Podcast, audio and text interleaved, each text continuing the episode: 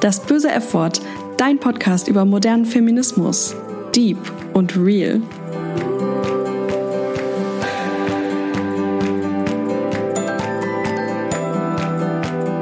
Hallo und herzlich willkommen bei einer neuen Folge von Das böse F-Wort. Ich freue mich natürlich riesig, dass ihr wieder dabei seid. In dieser Folge geht es heute um berufliche Gleichberechtigung, denn diese haben wir Frauen in Deutschland leider bei weitem noch nicht. Der Albright-Bericht aus dem Herbst 2020 zeigt, dass der Frauenanteil in deutschen DAX-Vorständen sinkt und aktuell gerade einmal 12,8 Prozent beträgt, Stand September 2020. 101 Unternehmen haben keine einzige Frau im Vorstand. Dass das ein Problem ist, sehen allerdings längst nicht alle ein. 55 von 160 DAX-Unternehmen haben sich einen Frauenanteil von 0% im Vorstand zum Ziel gesetzt. In den 100 größten deutschen Familienunternehmen sieht es übrigens noch schlechter aus, was im Albright-Bericht aus dem Frühling 2020 nachzulesen ist. Der Frauenanteil in den Geschäftsführungen der 100 größten Familienunternehmen beträgt lächerliche 6,9 Prozent. Statistiken wie die des Albright-Berichts zeigen, dass berufliche Geschlechtergleichberechtigung in Deutschland noch lange nicht erreicht ist. Und doch sind Frauenquote und Female Empowerment vielen Menschen und vor allem vielen Unternehmen ein Dorn im Auge. Umso wichtiger also, dass wir darüber sprechen. Dazu habe ich Melanie Epe zum Gespräch eingeladen. Sie ist Wirtschaftswissenschaftlerin und Juristin und betreibt den Female Empowerment Blog Business in Rosé. Für ihr Engagement ist sie übrigens gerade für den European Women of Legal Tech Award nominiert. Bevor es jetzt also gleich losgeht, noch kurz der Hinweis, dass das Gespräch aufgezeichnet wurde, bevor am 20. November die Frauenquote für börsennotierte Unternehmen im Rahmen des zweiten Führungspositionengesetzes beschlossen wurde. Diese Entwicklung macht Melanie und mein Gespräch allerdings erst recht aktuell. Hallo Melanie, schön, dass du heute dabei bist. Ich freue mich riesig, dass wir heute mal über Female Empowerment und berufliche Gleichberechtigung sprechen. Magst du zum Einstieg vielleicht erstmal ein bisschen was über deinen fachlichen Background erzählen und wie du dazu gekommen bist, dich fürs äh, Female Empowerment stark zu machen? Ja, zunächst vielen Dank natürlich, dass ich erstmal da sein darf. Ich bin ganz gespannt, wo, in welche Richtung unser Gespräch genau geht. Äh, ja, vielleicht genau kurz zu mir. Ich bin Melanie, ich bin 25 und ich habe Anfang dieses Jahres meinen Blog Business in Rosé gestartet, genau, der halt zum Thema Female Empowerment geht. Und der Grund war so ein bisschen dafür, also ich habe Jura und BWL studiert, ein Doppelstudium und habe meinen Master in BWL letztes Jahr, also 2019 im Dezember abgeschlossen und ähm, habe oder bin dann parallel zu meiner Doktorarbeit im Wirtschaftsstrafrecht, die ich gerade schreibe, ähm, ja sozusagen in die Arbeitswelt intensiver eingetaucht, ähm, dadurch, dass ich in einer internationalen Großkanzlei gearbeitet habe. Und da sind mir halt so ein paar Sachen aufgefallen, die ich irgendwie verrückt fand oder die mich schockiert haben, weil vorher im Studium hat man da schon irgendwie natürlich alles immer so ein bisschen gehört und ähm, natürlich hat man auch mitbekommen, dass weniger Frauen in Führungspositionen sind etc. Ähm, allerdings da war so für mich ja so zwei beziehungsweise drei Schlüsselposition, äh, Schlüsselmomente, wo ich gesagt habe, ich möchte mich einfach dafür einsetzen. Und zwar, das ist erstens, dort war ein Mandanten-Event, wo ich sag mal die 100, 100 größten Mandanten von uns waren. Das sind alles riesige Unternehmen gewesen. Und dort waren halt die Vorstände der Rechtsabteilungen. Und es war so verrückt, es war eine einzige Dame als Vorstand der Rechtsabteilung da und in, sag ich mal, dem Bereich in meiner Kanzlei war ich, ich und noch zwei Anwältinnen als Damen da. Also man muss sich mal vorstellen, sag ich mal, von roundabout 150 Leuten waren drei Frauen dort an diesem Event. Das fand ich für mich schon schockierend. Dann kam noch hinzu, dass ähm, als man dann halt in einer Runde zusammenstand mit immer ein paar Mandanten, dann äh, ja, hat einer mir das, Hand oder das äh, Sektglas in die Hand gedrückt, weil er, glaube ich, dachte, ich wäre die Kellnerin.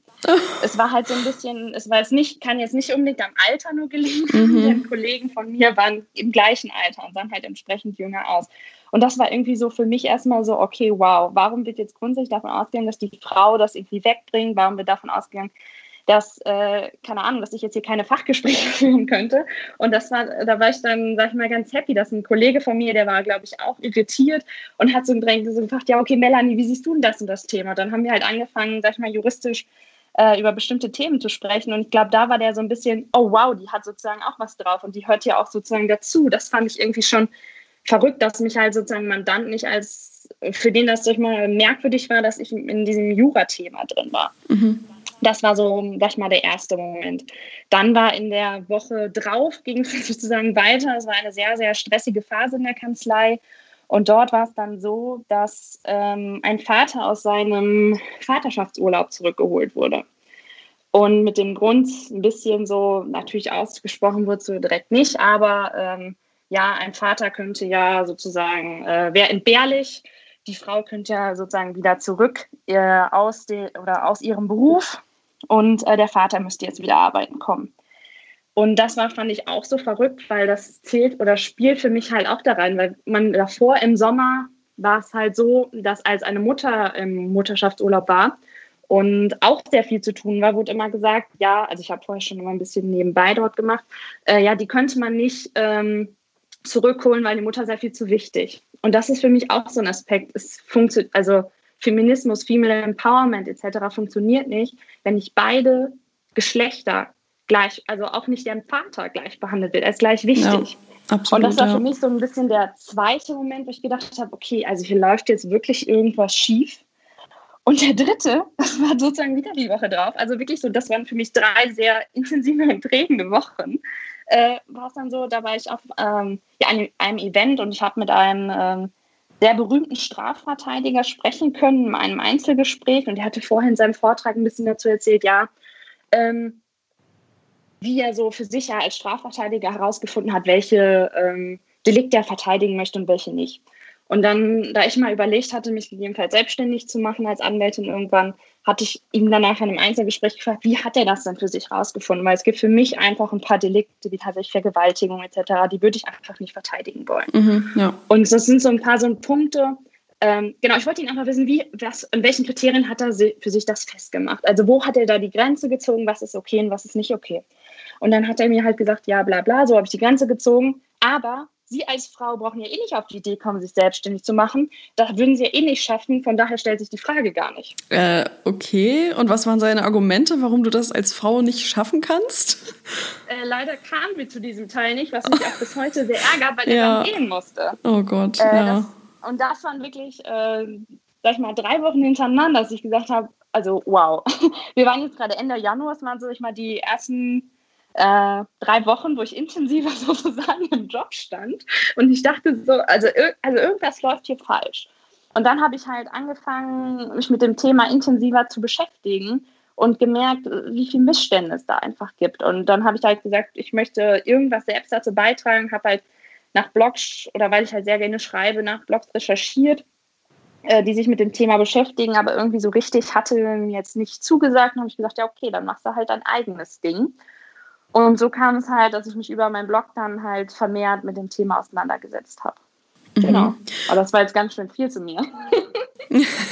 nee, alles gut. Mega interessant. Ähm, und ich kann mir sehr gut vorstellen, dass gerade in so sehr männlich dominierten Fachbereichen das halt noch viel krasser ist als ja so Erfahrungen, die ich zum Beispiel im Medienbereich sammle. Ähm, mhm Wobei das da natürlich auch wieder so ist, ähm, es gibt halt sehr, sehr viele Frauen in dem Bereich, aber wenn man sich anguckt, wer in den Machtpositionen ist, dann sieht es genauso aus wie in männlich dominierten Bereichen, nämlich ja sehr viele Männer und sehr wenig Frauen in der Führung. Also ähm, da darf man sich auch nicht von irritieren lassen, beziehungsweise täuschen lassen, wenn viele Frauen in einem Unternehmen sind oder auch in einem Bereich, dass es dann automatisch da irgendwie ja gleichberechtigungsfreundliche Strukturen gibt. Das ist leider mhm. auch nicht so. Ähm, aber trotzdem kann ich mir das echt, oh, ich habe hab mir das gerade so bildlich vorgestellt, wie dieses Event halt auch war, wo dann so wenig Frauen nur waren. Das ist einfach richtig krass irgendwie. Und ähm, wie sind denn so deine Erfahrungen, seit du dich mehr mit dem Thema auseinandersetzt? Ähm, hast du dann noch weitere solche Erfahrungen erlebt, weil du vielleicht auch noch mehr sensibilisiert dafür bist, wenn du irgendwie ähm, ja vielleicht dich aufgrund deines Geschlechts diskriminiert fühlst? Oder ist es seitdem vielleicht auch besser geworden? Mm, ich muss zugeben, dass tatsächlich natürlich dann auch Corona-bedingt jetzt nicht mehr irgendwelche ja. Events oder irgendwas stattgefunden haben. Deswegen ist das jetzt schwierig. Mhm. Ähm, es ist eher so, dass mir viele Sachen einfach aufgefallen sind generell. Also sei es halt genau, wie du es gesagt hast. Also, dass in vielen Unternehmen, es geht ja nicht darum, dass Frauen keine Jobs bekommen. Es geht ja, einfach darum, ja, dass wir nicht dahin kommen zur, sag ich mal, Beförderung tatsächlich. Also von der reinen oder möchte gern Förderungen, die einfach in den meisten Unternehmen ja existiert, dass wir sagen, oh, wir haben ein Female Empowerment Programm, wir haben eine Frauenförderung, bla bla. aber dann im Endeffekt folgt halt nichts dahinter. Und das ist mir tatsächlich ja. aufgefallen, dass die meisten sich das auf die Kette schreiben, ja, wir haben das, aber dann, dass tatsächlich was passiert dahinter oder dass ähm, beispielsweise, ähm, ja, oder also wenn ich halt Freunde kenne, die ein eigenes Unternehmen haben, die sagen, ja, wir, such, also, wir würden gerne mehr Frauen anstellen, dann wir haben in der Führungsebene nur Männer. Da sage ich, aber wo hast du denn mal gesucht nach den Frauen? Also ja. es ist ja nicht so, dass die nicht existieren. Du musst aber auch dann tatsächlich vielleicht mal aktiv werden, weil klar, wenn, sag ich mal, Männer ein Startup gegründet haben, es ist leider einfach oder noch so, dass diese halt auch viele Männer im Freundeskreis haben und die empfehlen dann halt irgendwelche Männer und wir müssen meiner Meinung nach halt dahin kommen, dass auch wieder mehr Frauen oder nicht wieder, aber generell einfach mehr Frauen dann mhm. äh, empfohlen werden und das, das ist mir eigentlich also aufgefallen.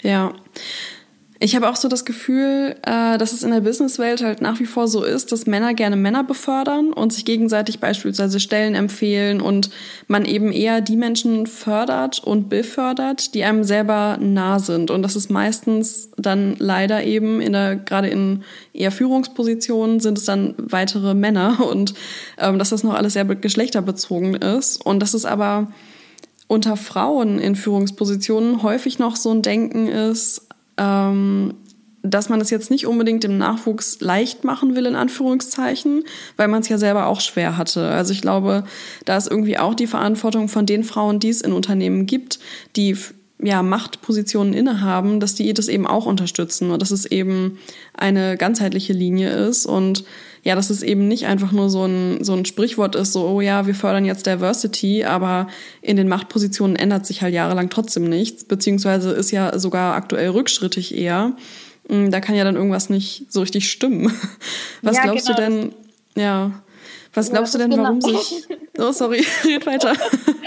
ich wollte insbesondere zu diesem Punkt zustimmen, dass ich das Gefühl habe, ähm, dass das kann man natürlich nicht auch äh, verallgemeinern, aber dass ja, viele ja, Frauen, die dann tatsächlich wahrscheinlich sehr viel kämpfen mussten, um in irgendwelche Führungspositionen zu kommen, äh, wo sie jetzt, wenn sie vielleicht da sind, ähm, das kann also das kann ich manchmal einfach nicht verstehen, warum sie dann sozusagen nach dem Denken, du musst durch das Gleiche durchgehen.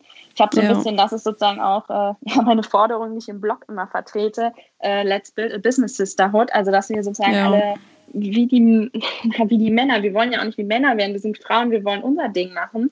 Ähm, aber dass wir ähm, ja eine Business Sisterhood bilden, einfach indem wir uns gegenseitig mehr supporten und halt einfach nicht denken, oh, es ist sozusagen nur für eine äh, Frau Platz im Unternehmen. Es ist ja auch nicht nur für einen Mann Platz im Unternehmen. Und ich glaube, dieses Feindbild haben die Frauen noch. Ja, es gibt ja dieses äh, Stichwort, äh, Sprichwort quasi, dass es eben ähm, einfach einen größeren Tisch braucht, damit eben Frauen nicht mehr gegeneinander kämpfen müssen, sondern dass wir alle auch einen Platz bekommen. Und ich glaube, ja, das ist einfach ein riesiges Problem, dass es eben so wenig Plätze aktuell für Frauen in der Führung gibt, vor allen Dingen auch gefühlt, ähm, sodass dann also beziehungsweise die, dass es wenige Plätze gibt, ist ja nicht gefühlt, aber ähm, das steigert eben den Druck auch irgendwie, diesen Konkurrenzkampf von Frauen untereinander. Und dass wir von dieser Denke irgendwie weg müssen, sondern eher dahin, dass wir eben alle uns verwirklichen können und dass der Erfolg von einer Kollegin nicht irgendwie negativ für mich dann ist, sondern dass es positiv ist, wenn wir einander fördern können. Und dass man eben geschlechterübergreifend einfach lernt, Talente zu fördern, und es eben nicht mehr so dieses Männer gegen Frauen oder Frauen gegen Frauen ist, sondern dass es einfach ja ein inklusiveres ähm, Miteinander arbeiten ist. Aber ich glaube, davon sind wir gerade noch so weit entfernt. Das ja. Äh, ja, ist sehr, sehr schwierig. Stimme ich dir 1000 Prozent zu. Was glaubst du denn, woran es liegt das, dass so viele Unternehmen sich noch dagegen sträuben, das Problem wirklich anzugehen? Also es gibt ja noch so viele DAX-Konzerne, die sich nach wie vor die Quote Null als Ziel setzen, die einfach sagen, ja, okay, gibt halt wenige Frauen in der Führung, aber tangiert uns jetzt nicht. Mm, was, also was glaubst du, muss sich verändern, damit die Unternehmen auch irgendwie mal aufwachen und merken, dass es ihnen auch nicht gut tut, diese männlich dominierte, dominierte Kultur zu haben? Also ich glaube, ich habe zwei Punkte. Erstens, entweder mal richtig sozusagen auf die Schnauze fallen, mhm. ähm, dass sie einfach merken, okay, wir kommen nicht vorwärts, irgendwas, unsere Konkurrenz zieht an uns vorbei. Oder die B-Variante, die ich als leider wahrscheinlich erachte, dass es sich einfach verjüngen muss. Weil also auf jeden Fall, ich habe ja. das Gefühl, dass, ähm, also ich kann es natürlich insbesondere, sag ich mal, für die Jura sagen, dass in den Führungsetagen einfach oft, sag ich mal, vorsichtig gesagt, sehr alte Leute noch sitzen, die vielleicht noch ja. ein anderes Denken haben als, sag ich mal, unsere Generation oder ähm, auch noch, ähm, sag ich mal, unsere Eltern oder ähnliches. Und die beispielsweise halt noch dieses Denken haben, dass Frauen, sag ich mal, vielleicht sei es auch indirekt, dass sie es nicht können. Beispielsweise ja, da, ja. Da finde ich, passt für mich so ein bisschen auch rein, dass mir mal, also es ist nicht der einzige Grund, aber tatsächlich einer mit, warum ich promoviere, also meine Doktorarbeit schreibe, weil mir von drei unabhängigen Leuten gesagt wurde, dass wenn ich als Frau in Jura Karriere machen will, damit ich gleich sozusagen als gleich kompetent angesehen werde wie ein Mann, der nur Examen hat, mhm. brauche ich einen Doktortitel allein, um in der Führungsebene als gleich angesehen zu werden. Also ich brauche sozusagen, ja, das, ja. und das finde ich so verrückt. Also das, das muss ja irgendwie, das waren wirklich drei, äh, sag ich mal, ähm, halb, sag ich mal, halbwegs nahestehen, aber professionelle und Führungsleute, die mir das alle gesagt haben, die glaube ich, hoffentlich nicht selbst zu denken, weil es war einmal auch eine Frau unter anderem. Ähm, aber ähm, genau, ich glaube einfach, dass es dieses wirkliche Umdenken, also nicht nur dieses, ja, Frauen sind gleichberechtigt, sondern ich habe das wirklich in mich verinnerlicht. Und wenn ich ja, ja. zwei Bewerbungen da beispielsweise sehe, ähm, das ist nicht so, dass es unbewusst mitschwingt oder der Mann ist kompetenter oder nach dem Motto, weißt du, irgendwie sowas. Ja. Ich glaube, da müssen wir wirklich hinkommen. Und ich habe das Gefühl, dass es aktuell in vielen Führungsetagen halt das gedacht wird, dass so das gleichberechtigt gedacht wird, aber es tatsächlich noch nicht die gleiche Kompetenz angeschrieben wird. Weißt du? Ich meine? Ja, ich glaube auch sehr, sehr ja, ja, auf jeden Fall. Ähm, ich glaube auch sehr viel ist eben noch so diese subtile Untertöne sozusagen, dass man genau. dann gerade eben bei Bewerbungen dann ab einem bestimmten Alter gerade vielleicht auch eher den Mann nimmt, ähm, weil man eben immer noch so diese Denkweise hast, die du vorhin auch schon angesprochen hast, dass ähm, ja Väter ja nach wie vor Karriere machen und Mütter aber dann quasi gebremst werden, weil sie ja irgendwie scheinbar im, in unserem gesellschaftlichen Bild der einzig relevante Elternteil sind. Und mhm. mh, mm, da muss ich natürlich auch noch mega viel tun, einfach, dass irgendwie das Thema Familie für Männer und Frauen einfach gleich angesehen wird und dass es, ja, dass eine Mutterschaft irgendwie nicht mehr so als Risiko wahrgenommen wird und ähm, dass, ja, dass man da irgendwie sich die, die Elternzeit eben auch ohne Probleme aufteilen kann und sowas. Mm, und ich finde es ehrlich gesagt ziemlich lustig, was, also nicht lustig, aber ähm, ja, sehr passend, was du vorhin gesagt hast zu dem Doktortitel, ähm, dass eben viele Frauen in der Jurabranche dann erst oder im Jurabereich erst mit der Promotion ernst genommen werden und um sich sozusagen durchsetzen zu können gegen die männlichen Kollegen. Ähm, weil ich gerade auch überlege zu promovieren aus einem relativ ähnlichen Grund, ähm, um halt irgendwie ernst genommen zu werden. Und das ist halt irgendwie super traurig, dass man nicht nur aus Interesse, also natürlich macht man eine Promotion nicht nur aus Spaß und irgendwie aus äh, Gründen der Reputation, sondern ähm, auch, weil man irgendwie selber davon überzeugt ist und ein bestimmtes Thema interessiert und so. Aber sowas schwingt natürlich schon mit. Also man hat ja immer irgendwie die Gedanken, was, was bringt mir das und muss ich das machen oder nicht? Und ähm, ich glaube, dass das halt bei sehr vielen Frauen mitschwingt. Und es gibt ja auch sehr viele Studien darüber, dass die Bildungs Bildungsabschlüsse von Frauen, ähm, die beispielsweise studiert haben, ähm, höher sind als die, also durchschnittlich höher sind als die von jungen Männern, dass zum Beispiel mehr Frauen auch einen Master machen oder mehr Frauen dann promovieren und ähm, letztendlich aber trotzdem ja beruflich eben nicht gleichberechtigt sind. Also dass man quasi immer das Gefühl hat, mehr leisten zu müssen, um an die gleiche Stelle zu kommen. Und das ist einfach irgendwie auch super frustrierend. Gerade wenn man sich ja auch so Männer anguckt, die einen ähnlichen Lebenslauf haben, die dann aber auf einmal sehr viel schneller aufsteigen und sehr viel mehr verdienen und man sich so denkt, okay, wow, ja. das ist irgendwie jetzt ähm, nicht so cool.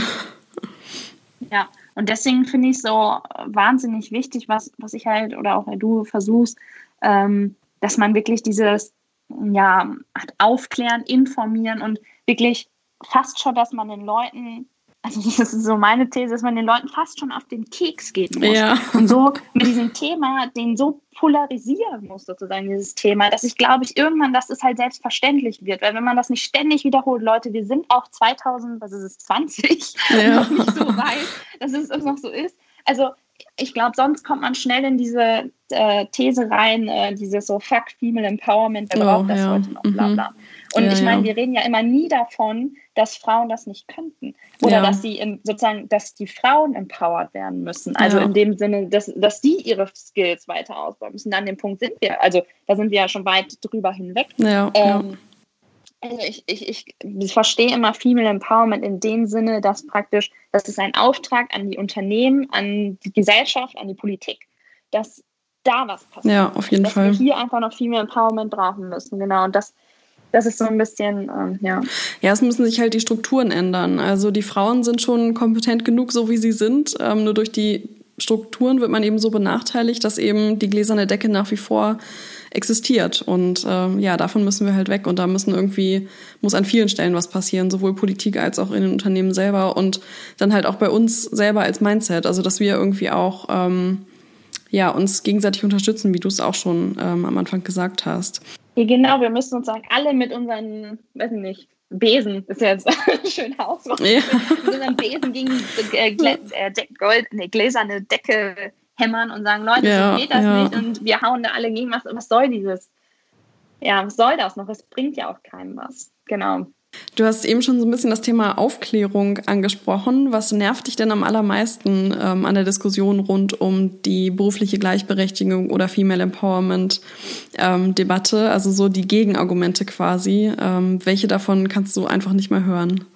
Ähm, ja, tatsächlich so ein bisschen ähm, ja, man braucht das heute nicht mehr. Das nervt mich tatsächlich am, best, am meisten. Das sind dann manchmal, äh, also ich, ich könnte es als Beispiel nennen, eine, ich sage jetzt nicht den Namen, aber vielleicht mhm. wissen das manche, die, die ich meine. Die hat äh, ja einen Beitrag geschrieben bei LinkedIn, der heißt Hashtag Fuck Female Empowerment. Ja, ähm, hm, großer Fan, nicht? So, und das ist so ein bisschen, da stand ja eigentlich, wir brauchen das nicht. Nach dem Motto, ich hatte noch nie Probleme und ich bin auch so stark und bla. Aber man darf nie, also ich würde mich persönlich auch als starke und selbstbewusste Frau bezeichnen, aber es ist einfach was, was man nicht vergessen darf, dass nicht alle vielleicht so sind und sich viele Frauen ja. vielleicht auch dadurch schnell eingeschüchtert ähm, fühlen, wenn sie sozusagen jetzt nicht jemanden an ihrer Seite haben, der, also, weiß nicht, als Partner, als Partnerin, die sie sozusagen pusht und nach dem Motto, wenn es nach einem schlechten Tag und sie mal diskriminiert wurden und wir bauen wieder auf und wir kämpfen dagegen und du kannst das, also was. Ich glaube, dass das tatsächlich dann vielleicht auf Dauer auch einschüchtert und das darf man, finde ich, nie vergessen, dass man nicht immer selber auf seiner Seite dasteht und dass, dass vielleicht andere das sozusagen, die den Support von, sag ich mal, auch stärker machen und wir uns gegenseitig hochziehen. Mhm. Und das ist tatsächlich ein Aspekt, der mich am meisten nervt, dass ich das sehr, ja, ja eine Art egoistisches Denken finde, weil es ist ja, ja einfach, ja. sag ich mal, Fakt, das, sag ich mal, belegt ja auch alles, ähm, dass es einfach noch nicht der Fall ist. Und das wirklich, das ist der Punkt, der mich am meisten. Und ich habe noch einen zweiten. Das ist dann auch der Fall, wenn Unternehmen sich auf die Fahne schreiben, sie würden Female Empowerment machen und dann sage ich mal, das Einzige, was es gibt, ist so ein Mitarbeiterinnen-Stammtisch, wo ich, ja. möchte, ich möchte nicht despektierlich klingen oder irgendwas, aber dann werden halt die Sekretärinnen dazu eingeladen. Und das ist halt, ja, ja. das finde ich, das finde ich wirklich ähm, wow. Also klar, das ist bestimmt ein schönes Treffen und ähm, auch als Sekretärin hat man hohe Aufstiegschancen oder kann, aber es ist halt irgendwie, dass man sich das jetzt groß auf die Fahne schreibt, dass man jetzt groß Frauenförderung macht, finde ich jetzt persönlich ein bisschen weit hergegriffen. Und das nervt mich halt tatsächlich. Auf jeden Fall. Oh, da bin ich 100% bei dir. Und auch diese ganze Fuck Female Empowerment-Geschichte. Ähm, ich finde, es ist halt auch eine extrem privilegierte Sichtweise auf das Ganze, weil das, klar genau. kann man als Frau, die irgendwie viel Erfolg hatte, das so sagen, so, ach, ich habe das auch nicht gebraucht.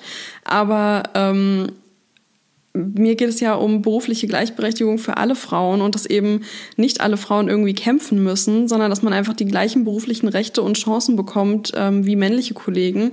Oder insbesondere geht es auch mir nicht nur um Männer und Frauen, sondern auch um Trans-People ja. und einfach, dass man Geschlechter unabhängig und auch von äh, unabhängig von sexueller Orientierung etc beruflich die gleichen Chance hat und Chancen hat und dass sowas keine Rolle spielen sollte.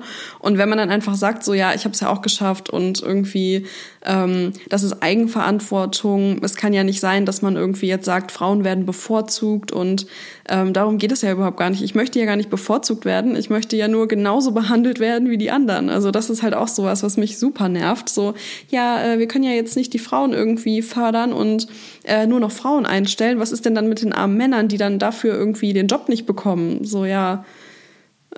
dann würde es euch halt genauso gehen wie uns die letzten Jahre so, weil äh, das ist genau das, was wir gerade durchmachen irgendwie. Ja.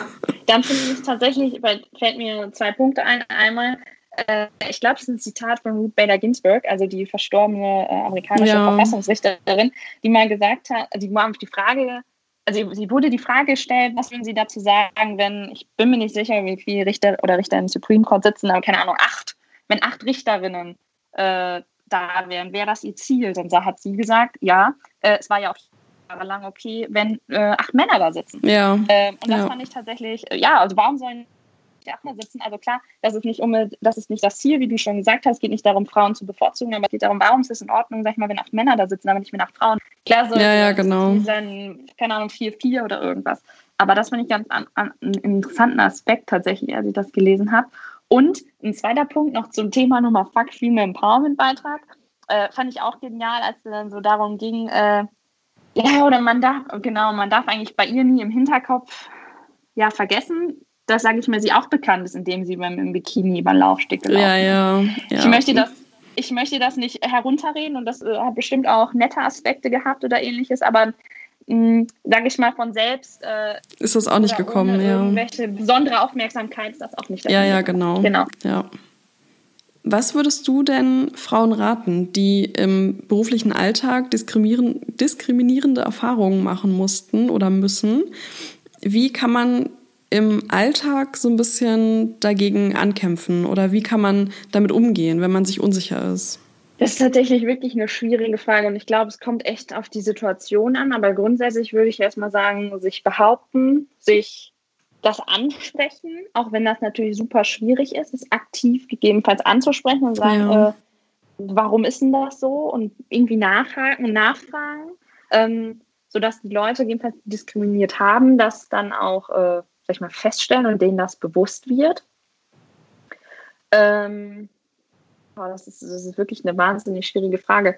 Und sei es zum Beispiel aber auch in der Partnerschaft, wenn einem das auffällt, dass man das offen anspricht, dass beispielsweise irgendwas so nicht funktioniert. Beispielsweise, wenn man selbst zu viel, weiß nicht, im Haushalt oder sowas eingebunden ist oder dann auch mal sagt, äh, kannst du nicht mal mehr machen, ich möchte jetzt mehr auf mich auch konzentrieren. Und ich glaube nämlich, Frauen neigen schnell dazu, dass man äh, sagt, okay, komm, keine Ahnung, ich mache das jetzt nochmal eben schnell anstelle, dass, dass er das Beispiel und sie das ja, ja. dann macht um alle einzubinden.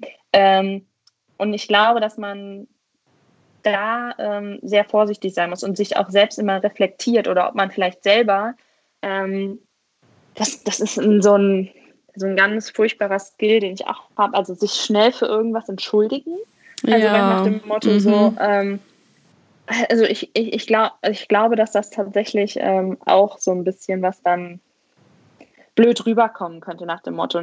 Weil nach dem Motto, wenn zum Beispiel um dann tatsächlich eine Beförderung geht und wenn dann zwei äh, zur Auswahl stehen und dann kann ich mir vorstellen, wenn das, der Chef sozusagen im Hinterkopf hat, ach, die entschuldigt sich ja für alles, dann kann sie sozusagen dass sie mir auch nochmal entschuldigen, dass ich jetzt äh, den anderen befördert habe oder irgendwie mhm, ja. Also keine Ahnung, ob das tatsächlich ausschlaggebend ist, aber ich kann mir vorstellen, dass das irgendwie so auch wieder so unbewusst irgendwie mitschwingt und nach dem Motto so, ja, mit der habe ich weniger Stress oder so. Und ich glaube tatsächlich, dann sich behaupten, in Anführungszeichen vorsichtig auf die Barrikaden gehen. Das ist natürlich dann immer so eine Sache der Verhältnismäßigkeit im einzelnen Fall. Aber ich, ich glaube, wirklich aktiv ansprechen, weil ich glaube, dass es so vielen Leuten einfach nicht bewusst ist und dass man das wirklich mal anspricht. Ja, ähm, das glaube ich auch. Genau, also das, ja. das fand ich ganz interessant. Ähm, ich führe ja auch meinen Blog auch Interviews und eine meiner Interviewpartnerinnen hatte auch mal gesagt, die sich um eine Start-up-Finanzierung kümmern wollte. Äh, dann wurde sie halt von dem Business Angel gefragt, äh, ja, und wie sieht es bei Ihnen bald mit der Kinderplanung aus? Ähm, da muss man sich Ja, genau. Mhm. Das hätte jetzt mal ehrlich gesagt wahrscheinlich niemals dieser Mann, hätte er einen anderen Mann gefragt. Ja, aber niemals, dass die, als, sag ich mal, Anfang 30-Jährige das gefragt wird, das ist ja auch, sind wir ja auch schon wieder dabei bei Diskriminierung, weil das können, wenn sie jetzt gesagt hätte, ja, keine Ahnung, nächstes Jahr will ich ein Kind, hätte es ja für ihn sei, sein können, dass er es ausgeschlossen hätte. Ja, klar. Und das ja. fand ich so spannend, weil sie hat mir dann im Interview gesagt, dass sie sich bis heute ärgert, und zwar wirklich tierisch ärgert, dass sie ihm nicht die Nase oder die, ihn rausgeworfen hat und gesagt, sie können mich mal. Der hat bei ihr auch nicht investiert, aber das ist ihr sozusagen erst an dem Abend eigentlich klar geworden, was das sozusagen für eine Diskriminierung war. Und ich glaube, Mhm. Ich bin mir nicht sicher, aber sie meinte, dass sie im Nachgang auch ähm, dem Mann nochmal schreiben wollte, auch wenn schon zwei Jahre her war. Das nervt mich. Ich habe bis heute hat, ging mir das so auf den Keks. Ich muss einfach mal loswerden. Und ich glaube, ja. Auch wenn so unangenehm das einem der Situation ist, aber wenn man das dann anspricht, dann ähm, glaube ich, werden es Leute bewusst und vielleicht hoffentlich passiert es dann nicht nochmal. Ja, was ich gerade bei so blöden sexistischen Sprüchen auch immer eine gute Strategie finde, ist, wenn dann irgendwie alle so verlegen lachen oder so, wenn irgendwer einen dummen Spruch gemacht hat, halt einfach zu fragen, warum ist das lustig? Kannst du mir das erklären? Ja. Ich verstehe das nicht. Also so, die in die Situation bringen, dass ihre eigene sexistische Denkweise oder ihren ihren blöden Witz, wo sie genau wissen, dass man das eigentlich nicht macht, so, wenn sie den dann erklären müssen, dann werden sie halt selber auch verlegen und merken so, okay, äh, ja, Mist, jetzt muss ich erklären, warum dieser sexistische Spruch jetzt lustig sein soll, ne? Und ähm, aber es ist natürlich auch irgendwie leicht, sowas zu sagen. Wenn man in der Situation ist, ist man meistens ja dann leider doch nicht so schlagfertig. Ähm, mir geht es halt auch so ähnlich, dass ich ähm, ja immer in der Situation dann auch so ein bisschen überrumpelt bin und mir so denke, oh Gott, passiert das jetzt hier wirklich gerade? Und dann zwei Stunden später mir so denke, boah, hätte ich bloß das und das gesagt. Und ähm, ich finde aber auch, dass man gerade, wenn es irgendwie Kollegen und Kolleginnen betrifft, dass man da dann auch hinterher ruhig mal nochmal das Gespräch suchen kann und dass es vielleicht auch helfen kann, dann mit äh, zum Beispiel Zeugen und Zeuginnen zu sprechen, also die irgendwie dabei waren ähm, und die auch vielleicht nochmal zu fragen, so, ey, war das jetzt wirklich so oder habe ich mir das irgendwie eingebildet? Fandst du das nicht auch komisch? Oder dass man eben eben auch männlichen Kollegen, die zum Beispiel dabei sind, hinterher dann irgendwie sagt, so, hey, ich fand das gerade nicht cool und ich hätte mir irgendwie gewünscht, dass du mir den Rücken stärkst. So mhm. wie zum Beispiel dein Kollege das beim Event ja auch gemacht hat. Das ist, finde ich, einfach auch eine super wichtige Rolle, dass man da halt so ein bisschen im Büro auch einfach Allies hat, die einen unterstützen, wenn es zu sexistischen Situationen kommt. Ja, da stimme ich dir auch komplett so. Weil man steht ja sonst selber auch immer so ein bisschen als Zicke da, wenn man, also man wird ja super schnell dann so abgestempelt. Wenn man sich gegen was wehrt, dann heißt es, oh ja, die ist ja so empfindlich. Aber wenn die männlichen Kollegen dann auch sagen, so, hey, ich fand das auch nicht cool, dann ist es wieder was ja. anderes so. Und ähm, deswegen muss man da einfach irgendwie zusammenhalten. Und dann müssen halt auch die männlichen Kollegen mal ihren Mund aufmachen, so, wenn sie was nicht cool finden. Weil ich glaube, das kriegen schon auch gerade jüngere Kollegen mit, wenn irgendein vielleicht älterer ähm, Mann in einer höheren Position blöde Sprüche macht, dann glaube ich nicht, dass die denken, oh, das ist ja cool so. Und da muss man dann einfach irgendwie mehr zusammenhalten. Ja, also deswegen dieses ganze Thema mit Gleichberechtigung, Female Empowerment, das, das ist einfach nicht eine Sache von, sag ich mal, nur von den Frauen, sondern das ist von allen Seiten einfach, weil ja. es, es, profitieren ja aber auch alle davon. Also das darf man ja nie vergessen, sei es durch den Erfolg ja, des Unternehmens, einfach weil es belegen ja, sag ich mal, alle Studien, dass es einfach ähm, diverser, auch sozusagen besser und erfolgreicher wird oder kreativer. Aber auch gleichzeitig ja. beispielsweise, dass Väter, wenn sie wollen, Elternzeit gehen können oder irgendwas einfach. Ähm, genau, oder was mein Freund immer sagt, dadurch, dass, also bei uns wird zu Hause eigentlich alles komplett aufgeteilt. Was man aber auch natürlich dann, was, was ich nie vergessen darf zu sagen, ähm, wir haben keine Kinder, wir, ähm, sage ich mal, sind noch beide mit 25, 26 verhältnismäßig jung ähm, sag ich mal, wir haben nur unser Job als Verpflichtung. Ähm, aber er sagt immer, dadurch, dass wir wieder, keine Ahnung, gleichzeitig putzen oder sowas, die, die Zeit, die er beispielsweise in Anführungszeichen ich sparen würde, wenn es mein Job wäre, ähm, die können wir viel schöner zusammen verbringen. Also sei es auch nur die gemeinsame Freizeit, die man dann plötzlich hat, weil man sich halt, das ist jetzt auch so schwierig formuliert, aber weißt du, ja, ja, ähm, ja. dass man das auch gemeinsam schön nutzen kann also selbst wenn man in dieser alten Denke sozusagen als Vorteil drin wäre. Und deswegen ist es bei uns zu Hause beispielsweise auch so, wir verwenden das Wort helfen nicht, weil helfen impliziert immer so ein bisschen, als ob es die Aufgabe von dem anderen wäre. Also wir sagen jetzt nicht, dass ich ihm ja, helfe stimmt, oder so ja, ja, ja. sondern ja. das, das, verwenden, also das versuchen wir natürlich, es kann mal passieren, aber ähm, eigentlich versuchen wir da aktiv drüber nachzudenken, weil das, das ist einfach so ein bisschen. Das sind wieder diese unbewussten Dinge, finde ich, die so mitschwingen. Und dass man die einfach versucht mm, ähm, total, ja. auszubläuen. Das ist ja genauso dieses Thema mit Gendern oder irgendwas. Ich finde, das, das ist genau das gleiche Thema. Ja, genau. Das ist auch wieder so was Unbewusstes, beispielsweise wenn man Arzt sagt und nicht Arzt und Ärztin. Weil ja, man muss ja. jetzt mal leider, sage ich dazu, einfach sagen, keine Ahnung, wenn ich jetzt an das Wort Arzt denke, dann denke ich nicht an eine Ärztin im Sinne von, wie nennt man das, generisches ja. Maskulinum, Maskulinum, oder sowas. Ja, genau. Ähm, was immer so das Argument gegen das Gendern ist. Also man muss das einfach mal ganz eiskalt so sagen. Und das sind die Assoziationen, die fehlen. Ja, die Sp Sprache formt halt Realität, genau, ja. Und ähm, mit, also ich verstehe ja auch, dass viele Linguisten einfach aus ja, der Grammatik der deutschen Sprache gegen das generische Femininum sind. Aber ich finde, gerade bei ähm, Unternehmenssprache müsste man halt einfach viel mehr darauf achten, dass man beide Geschlechter gleich anspricht, weil man sonst eben, wie du schon sagst, automatisch bestimmte Assoziationen hat. Und ähm, genauso wie man beim Vorstandsmitglied ähm, auf der, aufgrund der aktuellen Verteilung mit Sicherheit nicht an eine Frau denkt. So. Und ähm, ja, ich glaube, da muss man einfach irgendwie auch noch äh, viel, viel tun. Und das kann auf jeden Fall auch im beruflichen Umfeld helfen, wenn man sich mit der Sprache auseinandersetzt, die verwendet wird. Exakt. Und das ist so mh, mm, auch wieder, wo wir ganz am Anfang eigentlich sind, dieses Unterbewusste, was irgendwie so mitschwillt. Und ich glaube, dass ja. man das durch so Kleinigkeiten eigentlich sozusagen ausbläuen kann. Und dass wir sozusagen das ein Thema ist, um beispielsweise mehr Frauen jetzt in Führungspositionen noch zu bekommen. Ja. Durch, dadurch, dass das halt sozusagen hoffentlich verschwindet. Das stimmt. Ja, ich würde sagen, wir haben viel zu tun. Aber es macht einem ja irgendwie Hoffnung, dass äh, ja, es halt gerade in unserer Generation irgendwie viele Frauen gibt und auch viele Männer, die da bei dem Thema anders drauf sind als vielleicht die zwei, drei Generationen vorher und das langsam aber sicher die Gleichberechtigung hoffentlich voranschreiten wird. Ähm, also ja, ich glaube, irgendwann werden wir das schaffen, aber es ist schon ein bisschen deprimierend, wenn man so sieht, wie, die wie langsam sich das alles entwickelt und äh, ja. Absolut. Und ich möchte nicht erst in 100 Jahren das Gleiche verdienen. Ja, das jetzt. ist dann halt leider zu spät für uns. ich möchte das jetzt, ja. ich muss was machen. Genau. Ja, auf jeden Fall. Von mir aus auch gerne früher als später. Sehr schön. Ich freue mich auf jeden Fall riesig, dass du heute dabei warst. Und ich wünsche dir alles, alles Gute. Natürlich für deinen Blog Business in Rosé, äh, den ich auch natürlich verfolge. Und für deine Promotion. Das ist ja auch ja. ganz wichtig. vielen, vielen Dank. Danke nochmal, dass ich da sein durfte. Mehr über das böse F-Wort erfährst du auf Instagram. Such dort einfach nach Feminismus Podcast oder das böse F-Wort. Ich freue mich über Feedback, Fragen und Anregungen.